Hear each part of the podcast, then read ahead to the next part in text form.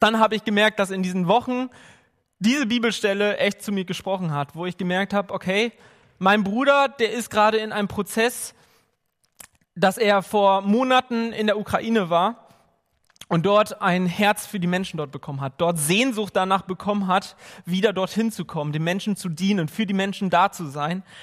Und mein Bruder ist noch verpeilter als ich. ja, mein Bruder ist noch unorganisierter als ich und das muss schon etwas heißen. Ähm, und das bedeutet bei ihm, okay, er hat erstmal zwei Jobs gemacht und so weiter, damit er Geld reinbekommt, damit er sich darauf vorbereiten kann und so weiter. Und dann heißt es natürlich, wenn du längere Zeit ins Ausland gehst, dort dienen möchtest, dass du ja kein eigenes Einkommen hast. Das heißt, du musst irgendwie da, dich darum kümmern, du musst es irgendwie organisieren, dass du für diese Zeit Geld hast. Und weiß ich nicht, für so vier Monate zwei Jobs machen, damit kommt schon ein bisschen Geld hinein, aber nicht so viel, dass du dann, weiß ich nicht, zwei, drei Jahre da in der Ukraine sein kannst. Und ich habe mir so meine Gedanken gemacht, so von wegen, okay, Junge, du hast immer noch nicht das organisiert, du bist immer noch nicht auf die Leute zugegangen, du hast immer noch nicht direkt gefragt und so weiter und so fort. So meine ganze Routine letzten Endes, was für Aufgaben man hat, was man machen könnte und so weiter. Und ich bin der Unorganisierte. Und ich habe bei ihm gemerkt, okay, irgendwie kommt das nicht so in Gange. Und ich habe gedacht so von wegen, okay Gott, was passiert da? Okay, ich führe meine Gespräche mit ihm, aber mehr kann ich da auch nicht machen. Und ich habe gemerkt, okay, dieser Text sagt mir jetzt, David, kannst du der Macht Gottes vertrauen, auch wenn du da jetzt nicht viel machen kannst, aber vertraust du, dass ja, die Situation um meinen Bruder, dass Gott das einfach irgendwie machen wird, egal in welche Richtung das geht. Und dann waren wir jetzt am Montag beim Coworking, beim ähm, Zusammenarbeiten mit paar Leuten aus der Spätschicht hier in der Gemeinde. Und wir waren in einem der Kinderräume und da habe ich auf dem Bücherstapel dieses Buch gesehen. ja, und ich habe gedacht, okay, ja, mal gucken, was da drin ist so, ne? Und ich habe dieses Buch aufgeschlagen und ich habe diese Bibelstelle im, äh, direkt gefunden, die ich im Kopf hatte. Und ich habe wieder gedacht, wow.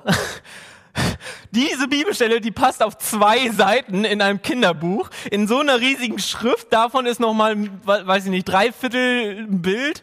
Und darüber soll ich predigen, Gott. Wow, was ist denn das für ein Inhalt? Aber ich habe gemerkt im Laufe des Tages, ey, warum eigentlich nicht? Warum sollte ein Text, dem wir zutrauen, dass er zu Kindern etwas zu sagen hat, weshalb wir es auch in Kinderbüchern reinpacken, warum sollte dieser Text nicht auch etwas zu uns Erwachsenen sagen?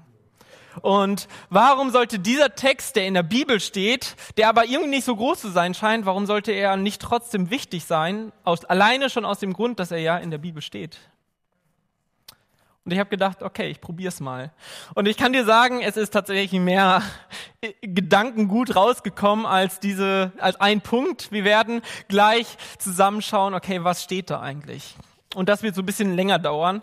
Und dann habe ich drei Punkte gefunden, habe ich drei Punkte gesehen und denke, dass Gott uns da etwas zu sagen hat. Aber bevor wir reingehen, magst du mit mir einmal aufstehen? Ich, ich denke, das ist Tradition hier, ne? Denn ich würde einmal gern zu diesem Gott beten, mit ihm sprechen.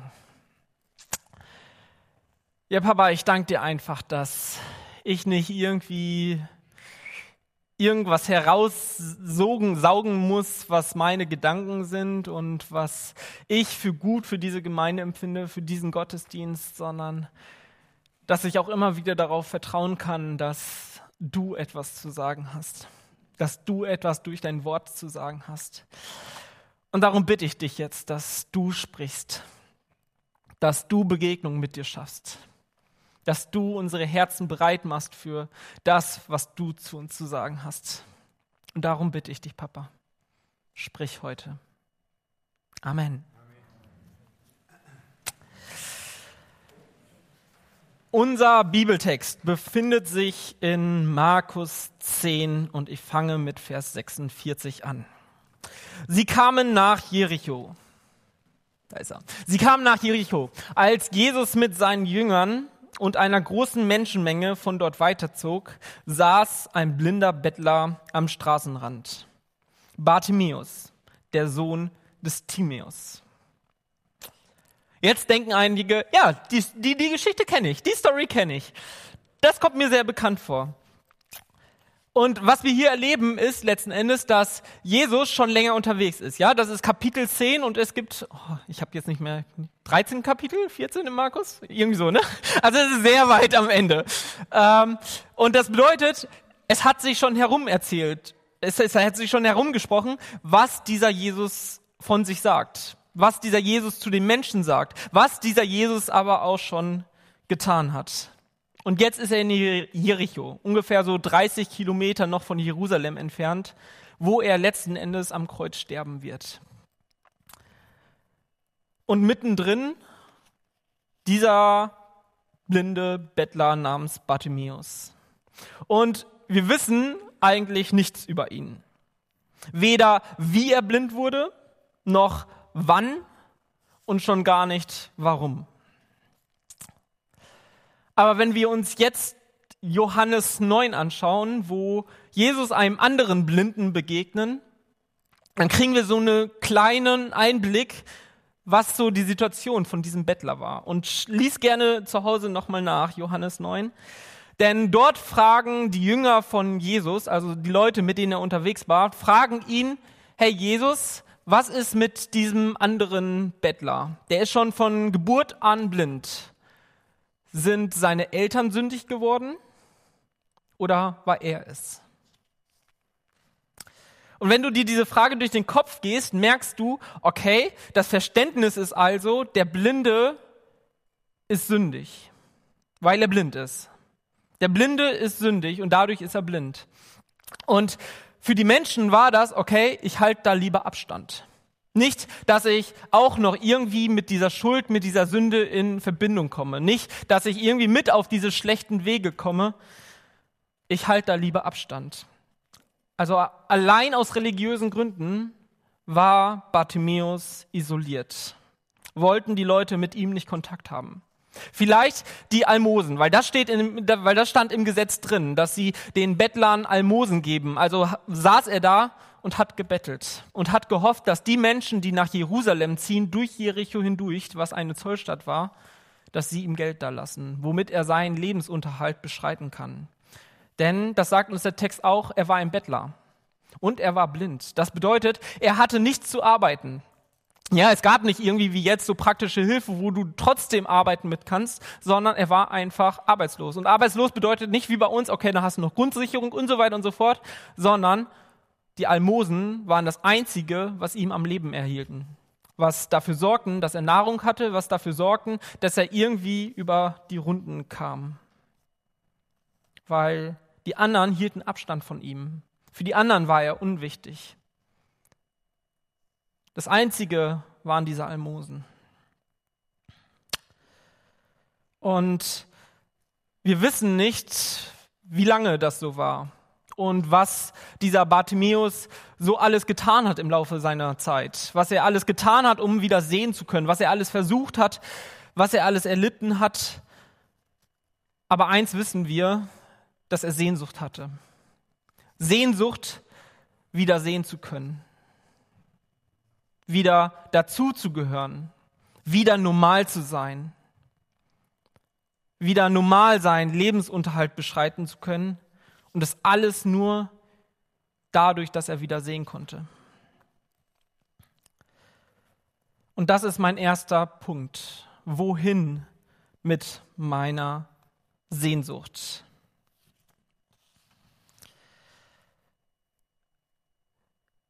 Und vielleicht merkst du, Sehnsucht kann nicht nur heißen, okay, ich möchte geheilt werden. Ralf hat es vorhin so hat's bisschen verdeutlicht. Ähm, Sehnsucht kann noch so viele andere Facetten haben und jeder von uns hat vielleicht solche Facetten. Jeder von uns hat vielleicht so eine Sehnsucht, die uns prägt. Vielleicht ist deine Sehnsucht vielleicht auch so ein Heilungswunsch. Vielleicht die Suche nach der großen Liebe, nach Kindern, Vielleicht nach tiefen Freundschaften oder einem Job, der genug Geld abwirft. Vielleicht die Reisen in die ferne Welt, wodurch du, wodurch du dir etwas erhoffst. Viele verschiedene Sehnsüchte. Und du hast auf deinem Stuhl so einen Zettel vorgefunden. Und diese Zettel sind nicht nur dafür da, dass sie da einfach liegen bleiben oder dass, weiß ich nicht, es irgendwie bequemer dadurch ist, wenn du jetzt drauf sitzt. Ähm, und auf jedem zweiten Stuhl ist ein Kugelschreiber. Und ich würde euch jetzt bitten, du musst nicht, aber du darfst, auf diesen Zettel einmal deine Sehnsucht draufzuschreiben. Und keine Angst, wir machen nichts damit, wir reichen das nicht weiter. Der Zettel bleibt wirklich bei dir und für dich, sondern einfach für dich jetzt dieser Moment, schreib einfach mal auf, was ist deine Sehnsucht? Was, wonach sehnst du dich momentan?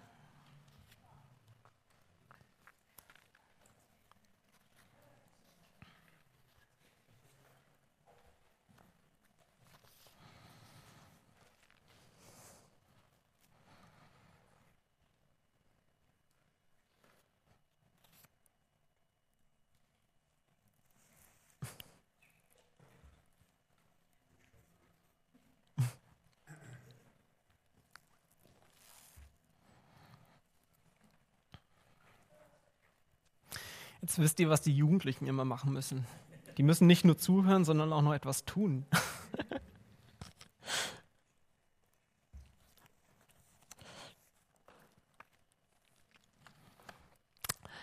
so, jetzt hast du diesen Zettel in deiner Hand. Und niemand hat deine Sehnsucht gesehen, außer du hast es vielleicht weitergezeigt. Aber jetzt ist die Frage, was machst du mit diesem Zettel? Was machst du mit deiner Sehnsucht?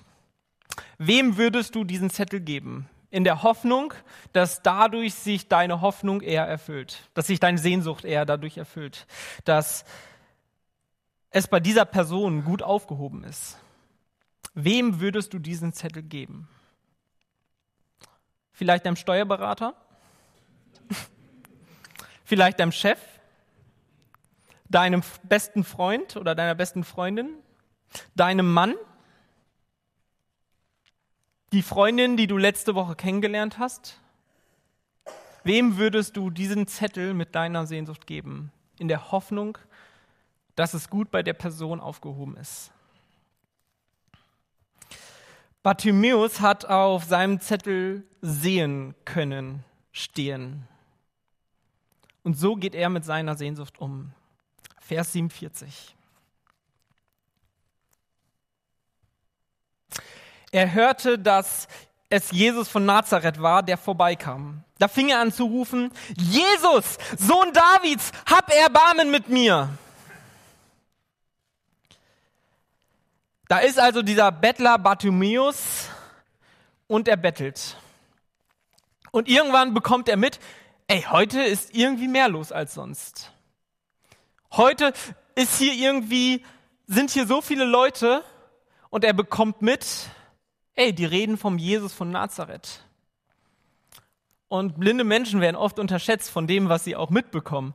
Aber er bekommt mit, ey, ja, das ist dieser Nazareth und hat in der Vergangenheit schon vieles von diesem Jesus mitbekommen, denn er ruft, Jesus, Sohn Davids, hab Erbarmen mit mir. Aber warum jetzt Sohn Davids? Ich meine, hier in dem Text steht doch Jesus von Nazareth. Das bedeutet, er war doch der Sohn von Josef. Warum Sohn Davids? David war ein König, der vor etwa 1000 Jahren vor der Zeit geherrscht hat. Warum sagt er also so Jesus Sohn Davids? Und in dem Bartimäus das sagt, diese, diese, diesen Namen nennt, das ausruft letzten Endes, bezieht er sich auf 2. Samuel 7, 12 bis 14a und vielen anderen Prophetien, also Botschaften von Gott für die Zukunft.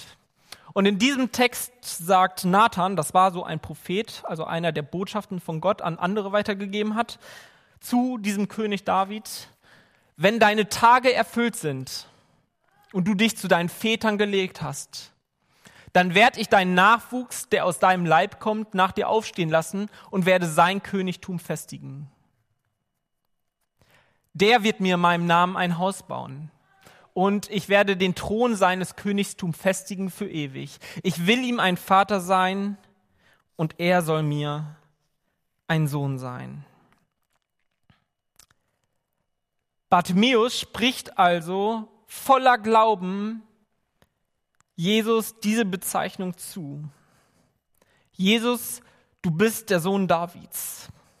Jesus, du bist der verheißene Messias. Du bist der, der uns von den Römern befreien wird, der Israel wieder zu seiner alten Größe zurückführen wird. Du bist der, der den Thron Davids wieder aufrichten wird, der ewig herrschen wird und von dem Gott sagt, dass er für ihn wie ein Sohn ist, dass er ihm ein Vater sein will.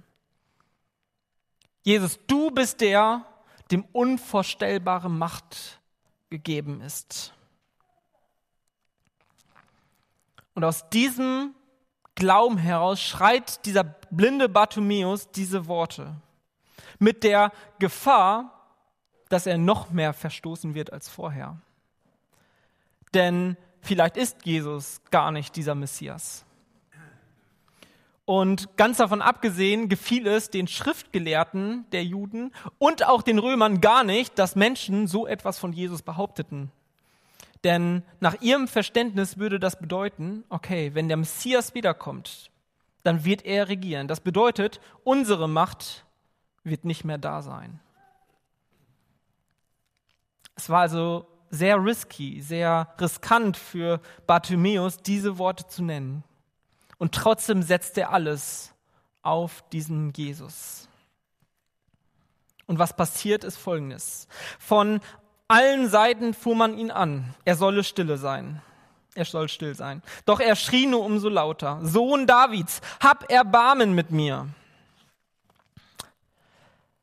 Er schreit also weiter, obwohl Menschen ihn hier anpöbeln. Wir wissen nicht, ob das die Jünger waren oder ob das einfach so Menschen waren, die um, drumherum waren, die Jesus hören wollte. Aber eins wird deutlich. Bartimäus stört dabei. Und wahrscheinlich rief er nicht nur einmal, sondern mehrmals, weil sonst hätte er ja nicht gestört. Aber was bildet Bartimäus? Was bildet sich dieser Bettler eigentlich ein? So ein unbedeutender Mann denkt, er hat Vorrang vor allen anderen, die da standen. Denkt, seine Blindheit wäre besonders im Gegenzug zu meiner Sehnsucht.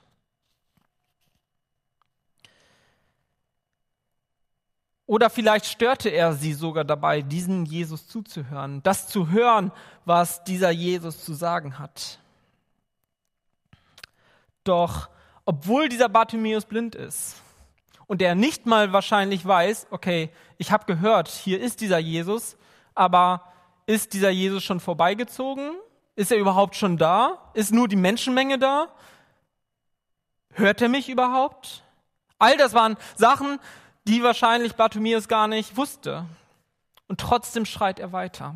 Trotzdem lässt er sich davon nicht aufhalten. Wie ist das mit deiner Sehnsucht, die du aufgeschrieben hast? Vielleicht hast du sogar mal zu Gott gebetet und es ist nichts passiert. Oder du betest immer und immer wieder und es passiert immer noch nichts. Vielleicht kommen sogar Stimmen von außen, die das anzweifeln. Vielleicht sogar von dir selbst, von innen.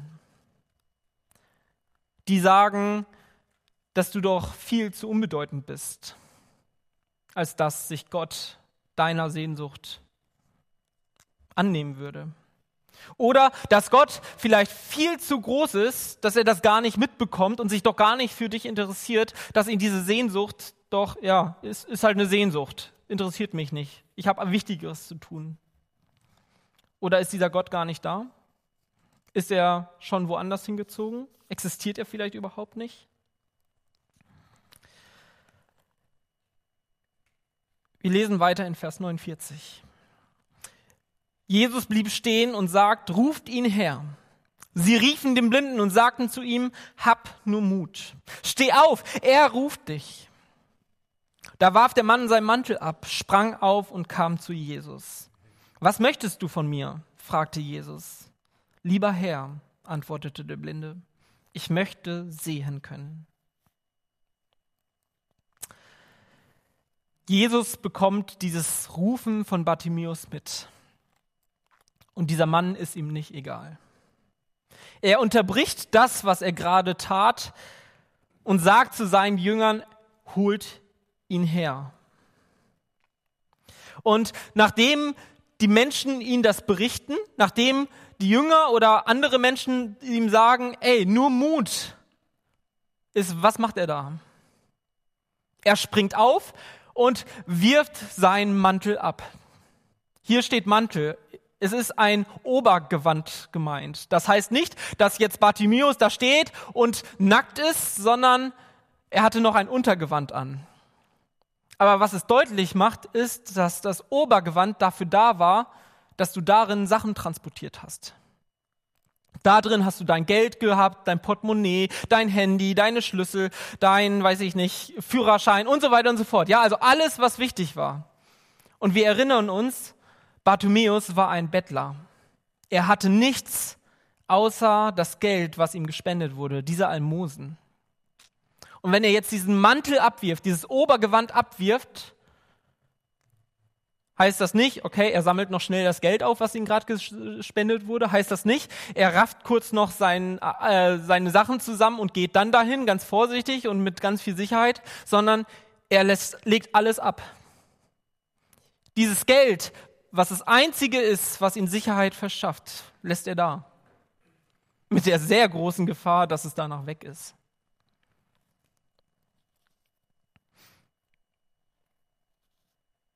Und jetzt kommt er zu Jesus. Und was Jesus ihn fragt, ist, was möchtest du von mir?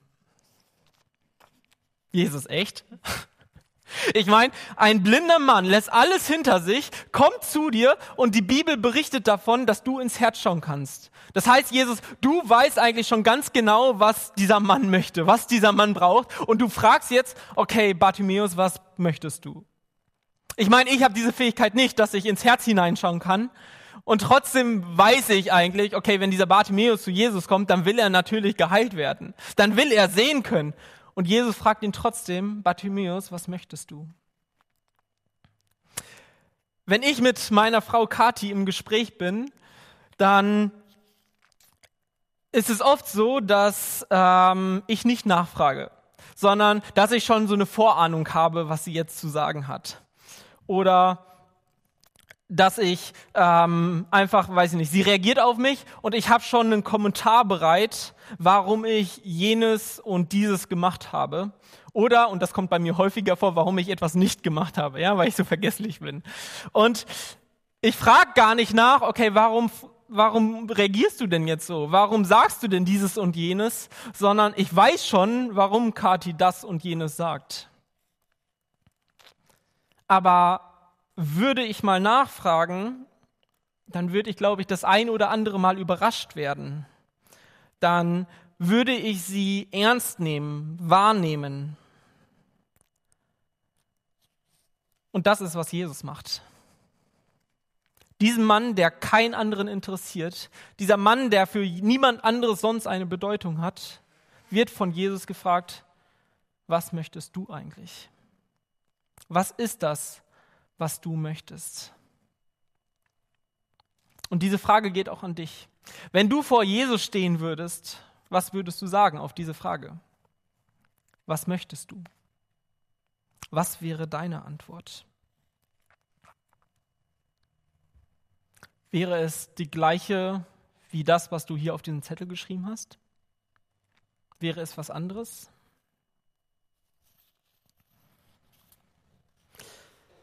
Bartimäus antwortet hier, dass er sehen möchte. Ähm, und wenn du mit deiner Sehnsucht vor Jesus ständest, was wäre da diese Antwort, deine Antwort? Und so geht's weiter, Vers 52. Da sagte Jesus zu ihm, zu ihm, geh nur, Dein Glaube hat dich gerettet. Im selben Augenblick konnte der Mann sehen. Nun schloss er sich Jesus an und folgte ihm auf seinen Weg. Bartimäus war hier geheilt. Und jetzt kommt vielleicht direkt in deinen Kopf, was ist mit meiner Sehnsucht? Was ist, wenn Menschen nicht geheilt werden?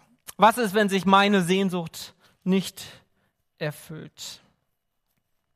Lass uns einmal nachschauen, was hier passiert. Jesus sagt hier, geh nur. Dein Glaube hat dich gerettet. In anderen Übersetzungen heißt es, dein Glaube hat dich geheilt und beides ist richtig. Doch was war der Grund dafür? Hier steht Glaube. Doch was bedeutet Glaube? Paulus hat versucht, diesen, dieses Wort in Hebräer 11, Vers 1 so ein bisschen zu definieren und dort lesen wir, was ist denn der Glaube? Er ist ein Rechnen mit der Erfüllung dessen, worauf man hofft. Ein Überzeugtsein von der Wirklichkeit unsichtbarer Dinge. Ich wiederhole nochmal. Er ist, es ist ein Rechnen mit der Erfüllung dessen, worauf man hofft.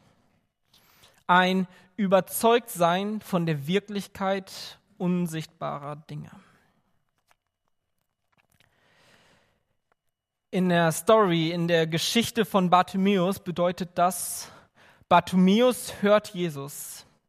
Er lässt sich von seiner Situation nicht davon abhalten, weiter diesen Jesus zu suchen, fest daran zu glauben, dass dieser Jesus die Macht hat, ihn zu heilen, setzt alles daran und begegnet ihm.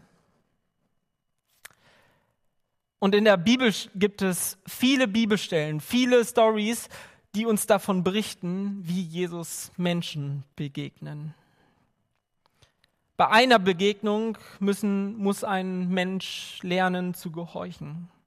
Bei einem anderen muss er, ähm, sagt er, dass er nicht glauben kann. In einer anderen Begegnung zweifelt einer und Jesus begegnet ihn darin. In anderen Begegnungen ermahnt Jesus. Wieder in anderen ermutigt er und, und, und. Und das liebe ich an Jesus. So verschieden wie wir sind, so verschiedene Sehnsüchte wie jeder von uns hat, begegnet Jesus auch verschieden uns. Aber dieser Text möchte uns eine Frage stellen kann ich inmitten meiner Sehnsucht glauben, dass Gott die Macht hat, diese Sehnsucht zu erfüllen.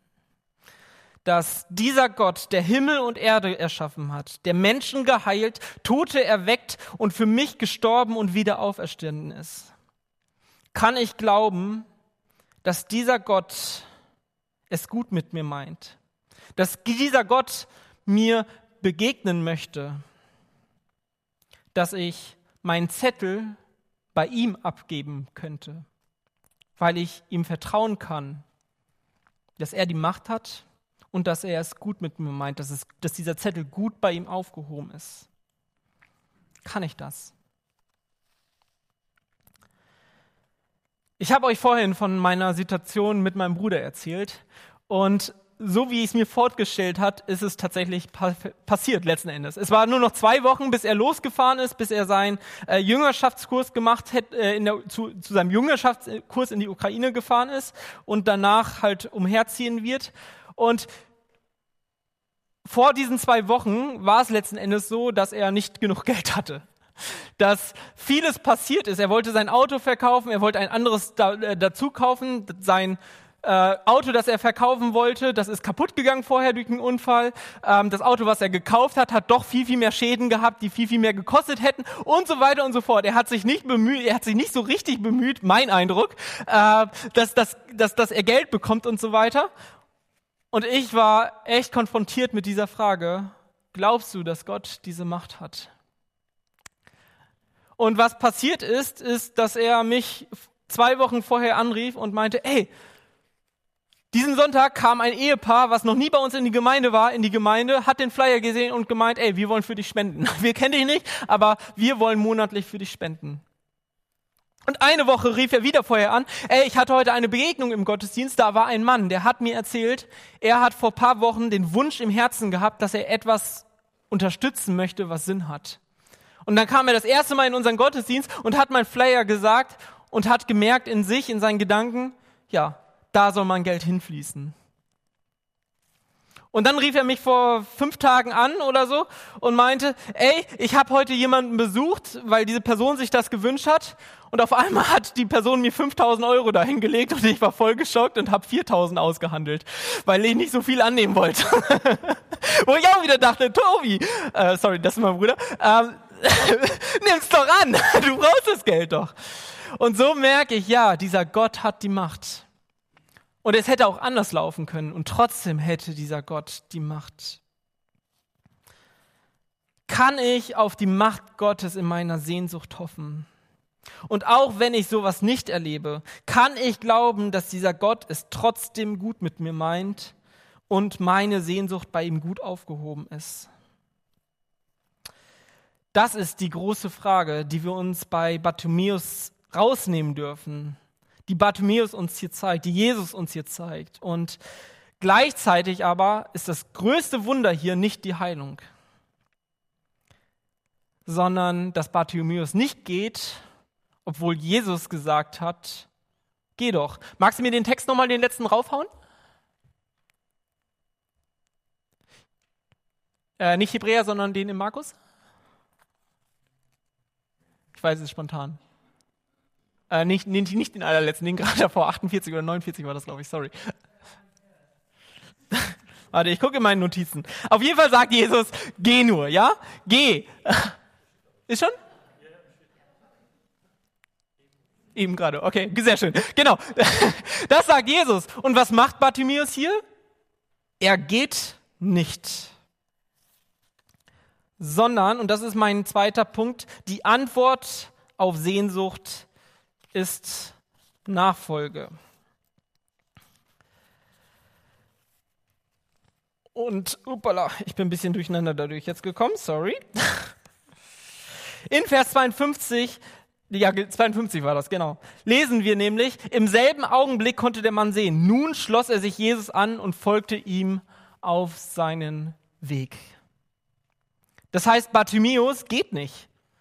Er hat sich so sehr gewünscht, dass er wieder sehen kann, dass wieder alles normal ist, dass er dazugehört. Und was er macht ist, er lebt kein normales Leben. Er geht nicht und führt irgendwie, weiß nicht, macht den Beruf, den er vielleicht vorher hatte oder den er sich erträumt hat oder oder, sondern was er hier macht ist, er folgt Jesus. Wenn du dir die Kapitel vor dieser Geschichte anschaust, dann wirst du ganz, ganz schnell merken, und ich kann dir das gerne empfehlen, ich empfehle dir das wirklich dir einmal durchzulesen, dass das große Thema wirklich Nachfolge ist. Jesus redet viel darüber, was es bedeutet, ihm nachzufolgen, dass es uns alles kostet, diesem Jesus nachzufolgen.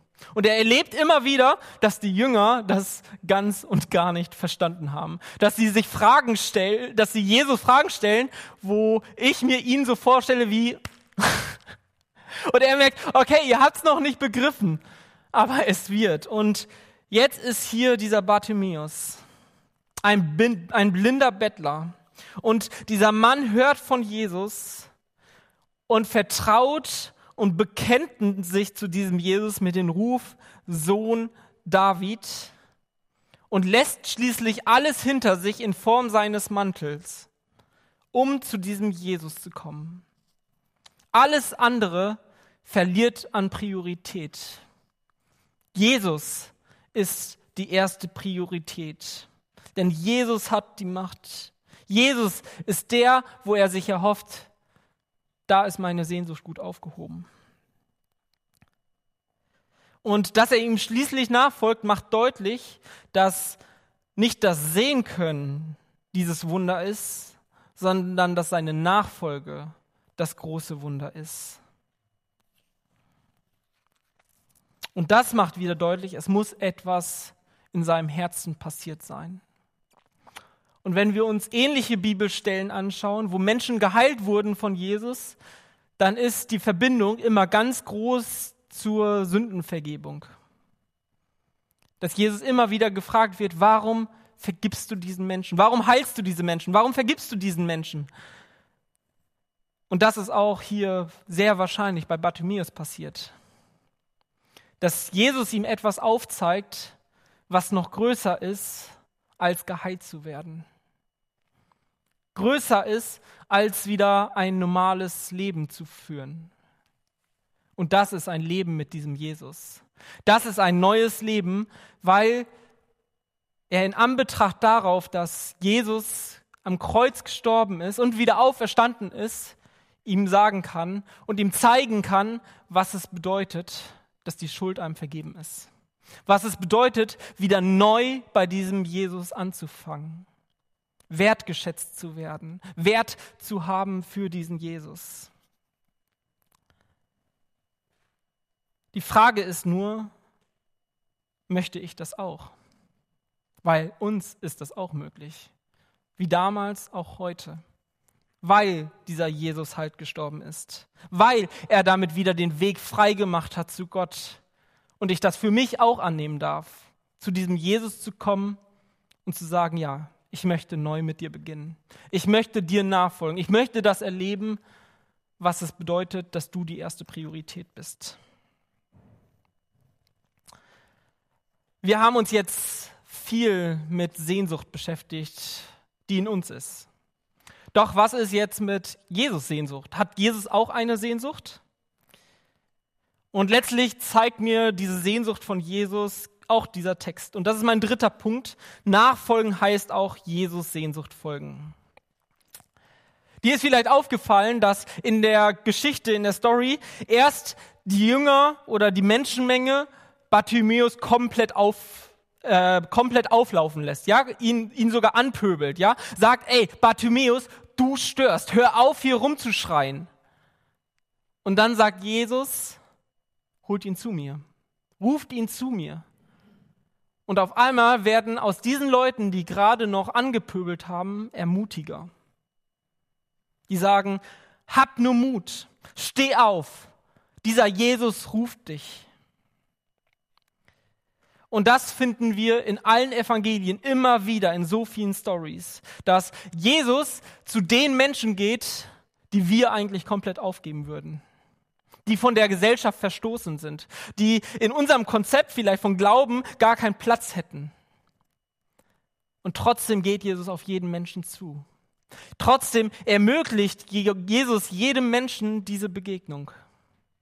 Und das hier ist Jesus Sehnsucht. Er sehnt sich danach, dass Menschen wieder in Kontakt mit diesem Gott kommen. Dass diesen Menschen wieder Gott finden und ihn in ihr Herz einladen. Das ist diese, Ein äh, das ist diese Sehnsucht von diesem Jesus, was hier in diesem Text deutlich wird. Und jetzt sagst du vielleicht so von wegen, okay, würde ich auch machen. Ich würde auch ein Ermutiger werden, wenn ich doch, wenn Jesus auch sagt zu mir, ey, geh zu dieser Person hin, geh zu dieser Person hin. Ich kann dir sagen, das macht er. Und zwar in Matthäus 28, Vers 18 bis 20. Dort steht, Jesus trat auf sie zu und sagte, mir ist alle Macht im Himmel und auf Erden gegeben. Darum geht zu allen Völkern, macht die Menschen zu meinen Jüngern, tauft sie auf den Namen des Vaters, des Sohnes und des Heiligen Geistes und lehrt sie alles zu befolgen, was ich euch gesagt habe. Und seid gewiss, ich bin jeden Tag bei euch bis zum Ende der Welt. Hier finden wir wieder unseren ersten Punkt. Mir ist alle Macht gegeben. Das ist der Grundsatz für alles weitere, was jetzt gleich folgt. Das ist der Grundsatz für unseren Befehl oder für uns, für Jesus Willen für uns, seiner Sehn, uns seiner Sehnsucht anzuschließen. Ihm ist alle Macht gegeben. Kann ich das glauben?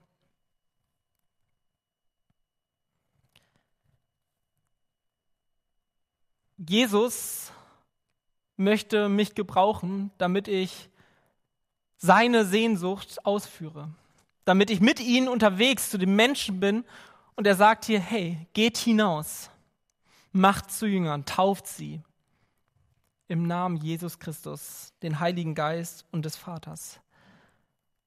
Jesus gibt hier diesen Auftrag. Und der Grund dafür ist nicht, dass wir irgendwas machen müssen, ja? Dass das irgendwie so ein Befehl ist und wir müssen ihn ausführen, weil wir sonst nicht mehr gerettet sind oder sonst irgendwas, sondern Jesus lässt uns hier Anteil haben an seinem Herzen, an dieser Sehnsucht, die er hat, Menschen zu begegnen, auch wenn sie für uns vielleicht keinen Wert haben. Und wir dürfen uns ihm hier anschließen. Wie auch bei Bartimäus sagt Jesus, geht hin. Und wir haben die Wahl. Wollen wir auch ermutiger werden? Wollen wir auch zu Menschen gehen und sagen, ey, hab nur Mut, steh auf. Er ruft nach dir. Was nicht der Befehl ist, dass wir Menschen zum Glauben führen müssen. Dass wir Menschen in die Begegnung mit Gott führen müssen, weil das können wir nicht. Das steht nicht in unserer Macht. Aber wir können dieses Rufen Jesus den Menschen zeigen. Auf diesen Jesus zeigen und sagen, ey, da ist er. Und die Wahl ist dann zwischen dem Menschen und Gott, ob diese Beziehung zustande kommt, ob Begegnung stattfindet, ob man aufsteht, das Obergewand ablegt und zu diesem Jesus rennt. Möchte ich ermutiger sein. Dir wird aufgefallen sein, in allen drei Punkten habe ich eine Frage gestellt. Und hier habe ich nochmal diese drei Fragen. Hast du die draufgekriegt? Nee? Okay. dann dann, dann stelle ich sie einfach. Die drei Fragen waren, kann ich glauben, dass Jesus die Macht hat, mir in meiner Sehnsucht zu begegnen und das auch will? Die zweite Frage, will ich erleben, was es heißt, Jesus nachzufolgen und mit ihm neu zu beginnen? Und die dritte Frage, möchte ich, diese Sehnsucht von Je möchte ich dieser Sehnsucht von Jesus ähm, folgen und auch ein Ermutiger werden. Du hast immer noch diese Zettel. Schreib gerne auf der Rückseite von deiner Sehnsucht doch diese Frage auf, die dich in deiner Sehnsucht beschäftigt. Und nimm es mit nach Hause. Soweit.